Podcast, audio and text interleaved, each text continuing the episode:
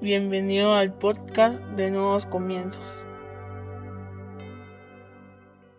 Bienvenidos sean todos y cada uno de ustedes una vez más a Nuevos Comienzos. Qué alegría tenerlos con nosotros este día. Hoy vamos a hablar sobre hambre. Para eso yo te voy a invitar a que vayas a tu Biblia y que busques el Salmo 63 versículo 1 en la nueva versión internacional. Salmo 63 1 en la versión NBI dice, Oh Dios, tú eres mi Dios. Yo te busco intensamente. Mi alma tiene sed de ti. Todo mi ser te anhela, cual tierra seca, extenuada y sedienta. Cierra tus ojos, vamos a orar. Señor, te damos gracias por el privilegio que nos das de aprender tu palabra. Te pedimos que hables a nuestra vida, a nuestra mente, a nuestro corazón, a nuestro espíritu, que renueve nuestros pensamientos, que nos permitas comprender a cabalidad todo lo que tú nos quieres enseñar este día, pero sobre todo que lo que hoy aprendamos lo podamos llevar a la práctica por medio de obras en nuestra vida diaria, para así no ser solo oidores de tu palabra, sino hacedores de la misma. En el nombre poderoso de Jesucristo. Amén y amén. Como te digo, hoy vamos a hablar sobre hambre. Yo no sé si alguna vez experimentado hambre intensamente. Pareciera que no piensas en nada más que en comer. Pareciera que todo lo que se te atraviesa es para que te lo comas. Es demasiado lo que desea el cuerpo poder probar algún bocado si uno tiene hambre. Y si lo has experimentado, me gustaría ilustrarte lo que hoy te quiero comentar en este podcast. Hoy todos y cada uno de nosotros tenemos hambre de algo, porque el hambre no tiene que ver solo con la comida, tiene que ver con un deseo intenso por algo. Y a eso es a lo que me refiero. Hoy en día algunos tenemos hambre por el dinero, hay algunos que tenemos hambre por la fama, hay otros que tenemos hambre por ser populares. Hay otros que tenemos hambre por el éxito. Hay otros que tenemos hambre por el deporte. Hay otros que tenemos hambre por los amigos. Hay otros que tenemos hambre por la familia. Y no digo que esté mal. No lo estoy diciendo. No me vayas a decir, ay, es que Max dice que no queramos a nuestra familia. No, estoy diciéndote que tenemos un deseo intenso por algo, por nuestra pareja, por nuestras finanzas, por nuestra salud, por muchas cosas. Y cada día se van sumando más y más y más y más cosas que nos hacen parecer hambrientos. Tuve la oportunidad de ver una película donde me llamó la atención una frase que decía, todos queríamos comprar de todo. Y eso es, todos teníamos hambre de todo. Desafortunadamente, el mundo cada vez tiene menos hambre de Dios. Y ahí nos incluimos los cristianos. No solo las personas que no conocen a Dios, sino los cristianos. En estos días se publicó un estudio en donde por primera vez en la historia los hombres tienen más afecto a la religión que las mujeres. El 53% de los hombres dijeron pertenecer a alguna religión o tener alguna creencia en Dios y el 42% de las mujeres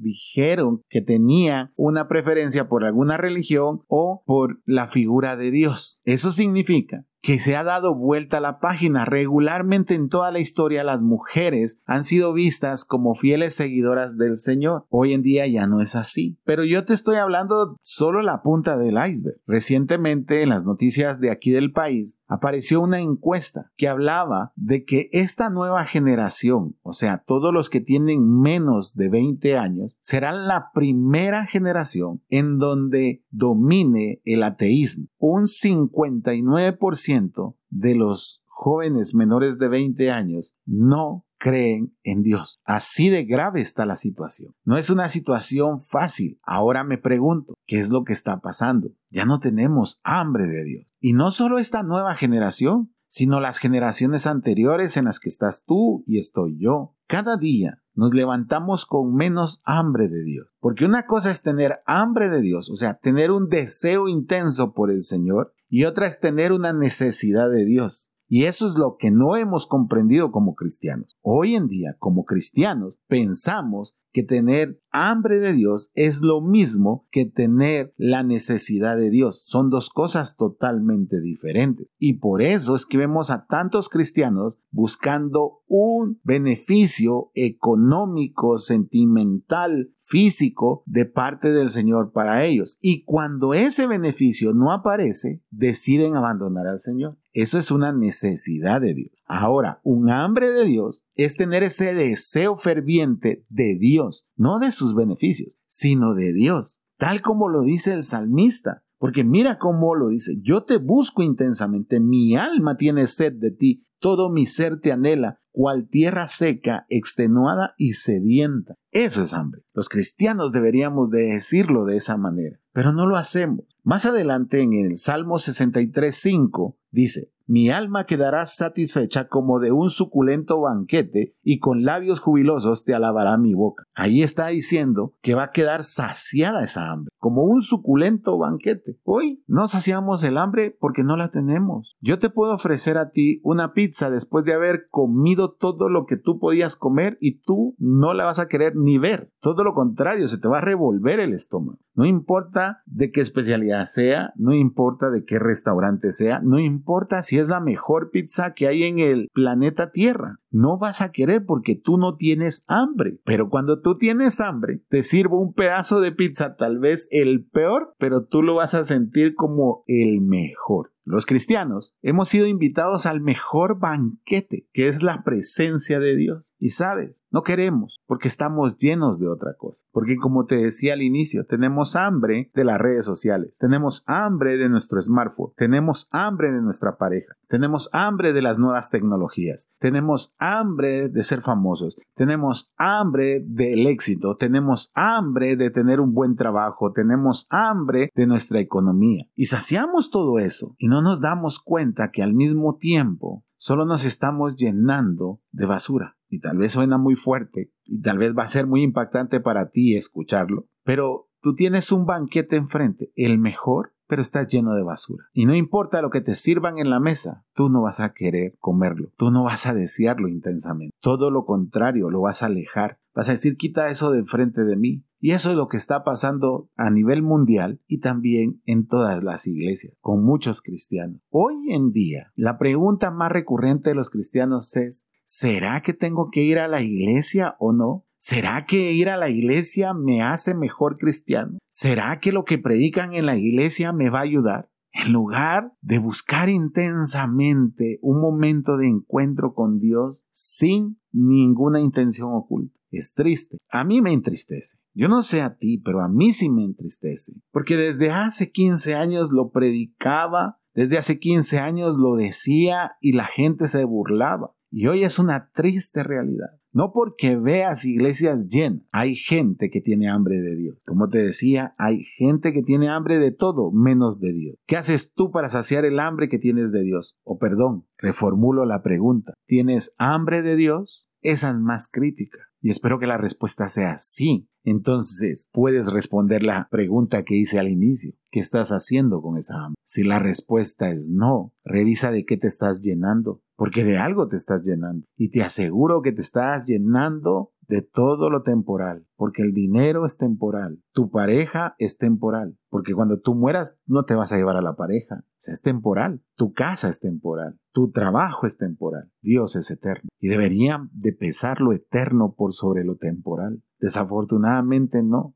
Y no quiero echarle la culpa solo a las personas. Mucha de esa culpa la tenemos los líderes, porque hemos dejado de predicar la necesidad de, buscar sin ninguna intención oculta a Dios. Hemos dejado de predicar que debe de haber intensidad, un deseo enorme en nuestra alma por tener comunión con el Señor sin esperar nada a cambio, porque eso no es popular. Lo que llena las iglesias es decirle a la gente que busque a Dios para lo que necesitan. Como te digo, eso es necesidad de Dios, no es hambre por Él. Salmo 42.1. Cual siervo jadeante en busca del agua, así te busca, oh Dios, todo mi ser. Tengo sed de Dios, del Dios de la vida. ¿Cuándo podré presentarme ante Dios? Ese salmo lo conocemos todos, nos encanta ese salmo. Todos sabemos que es que un siervo jadee por las aguas. Está en un bosque y lo que se oye es ese jadeo porque quiere darle a conocer a todos que está sediento. Es tan fuerte ese sonido. Hoy vemos cristianos que no lo reconocemos. Vemos cristianos que cuando dicen yo soy cristiano, uno dice, para ser cristiano así, ¿para qué serlo? Nuestro testimonio no da prueba que tenemos sed de Dios. Nuestro testimonio no da prueba de que cual siervo jadeante así tenemos sed de Él. No, todo lo contrario, pareciera que somos autosuficientes, pareciera que al Señor se le busca solo cuando se le necesita. El problema es que no puedes seguir así. El problema es que no puedes mantener una vida espiritual de esa manera porque entonces solo estás haciendo el intento. Nunca vas a avanzar espiritualmente. Y tú me vas a decir, ¿y eso qué tiene de malo? Que al final no estás por lo temporal, no estamos por lo temporal, estamos por lo eterno. ¿Qué va a pasar el día del juicio? ¿Vas a decir hice el intento? ¿Crees que con esos argumentos va a ser suficiente para la vida eterna? ¿Vas a llegar lleno de todo aquello que va a ser destruido y habrás menospreciado la eternidad? ¿O vas a llegar con la certeza, como lo decía David, ¿cuándo podré presentarme ante Dios? ¿Y sabes por qué? Porque tenía sed de cual siervo jadeante buscando el agua. Así deberíamos de ser. Yo sé que tenemos agendas muy ocupadas, tenemos miles de cosas que hacer, millones de amigos que atender. Tenemos que tomarnos 25 mil fotos para subir a nuestras redes sociales. Tenemos que contarle al mundo dónde andamos, con qué piel nos levantamos, en dónde estamos comiendo, dónde estamos paseando y por eso no nos queda tiempo. Pero déjame decirte algo, algún día te vas a despertar y te vas a dar cuenta que nada de eso valía la pena. Mi anhelo es que no sea tarde. Reacciona ahora. Sé que esto no es popular y sé que esto no te va a dar una mejor vida social, tal vez todo lo contrario, pero toca, porque lo mejor que tenemos es Dios, el mejor banquete es su presencia, y esa solo la obtienen aquellos que tienen hambre de Él, no de sus beneficios, no necesidad de Él con el propósito de obtener algo de Él, no, sino con el simple hecho de reconocer que Él es Dios y que estamos necesitados de Él, de su presencia, de su amor, de su misericordia, de su favor, no del dinero, no de la prosperidad. Eso es temporal, de nuevo, sino de lo eterno. ¿Tú crees que cuando llegues al cielo te va a dar un millón de dólares? No. Cuando llegues al cielo vas a estar ahí porque anhelas su presencia. Si no, ¿para qué quieres estar en la eternidad con Él? Es tiempo de que nosotros reaccionemos, meditemos sobre esto. Termino. Salmo 42, 7. Y si me conoces, sabes que es mi versículo favorito. Un abismo llama a otro abismo en el rugir de tus cascadas. Todas tus ondas y tus olas se han precipitado sobre mí. Me encanta. Y lo he explicado una y otra vez. Y si me lo permites, te lo vuelvo a explicar. Un abismo llama a otro abismo. La necesidad, la sed, el hambre de la presencia de Dios es un abismo que si lo llenas se volverá a abrir y va a volver a llamar a otro abismo para que siempre sea insaciable esa necesidad de tener la presencia de Dios. Pero para eso primero debe de haber un abismo.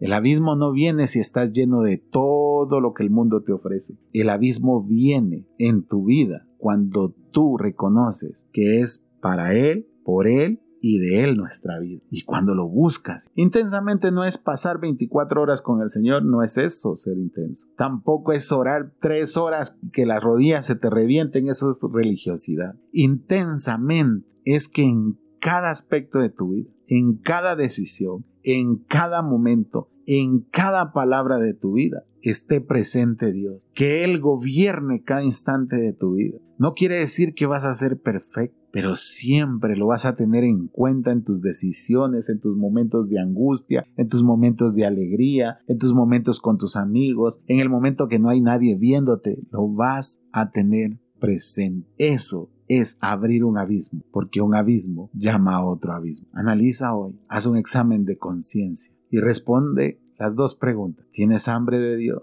Y si es sí tu respuesta, ¿qué estás haciendo para saciar esa hambre? Si tu respuesta es no, ¿qué esperas para despojarte de todo eso que te ha estado llenando, pero que no te nutre espiritualmente. Cierra tus ojos, vamos a orar. Señor, te damos gracias por esta palabra, una palabra dura para nosotros, una palabra que nos confronta, Señor, pero una palabra que nos acerca a ti, porque hoy entendemos que debe de haber ese deseo intenso en nosotros comparado al hambre por ti, no por una necesidad, sino por el simple hecho de que eres tú de que tú representas todo para nosotros, de que genuinamente, Señor, a través de nuestras acciones, nuestros pensamientos, nuestra manera de actuar, nuestra manera de hablar, aún nuestra manera de mirar, está gobernada por ti, está acercándonos a ti y no alejándonos de ti. Que esos abismos, Señor, de tu presencia nunca se llenen en nuestra vida, que durante años y los años que tengamos de vida, siempre te busquemos. No importa lo que digan las encuestas, no importa lo que digan nuestros amigos, no importa lo que digan las personas, que nuestra búsqueda por ti sea intensa, Señor. Cual siervos jadeantes buscan el agua, así clama nuestra alma por ti, porque tenemos hambre de ti, Señor. Ese es el secreto, porque anhelamos tu presencia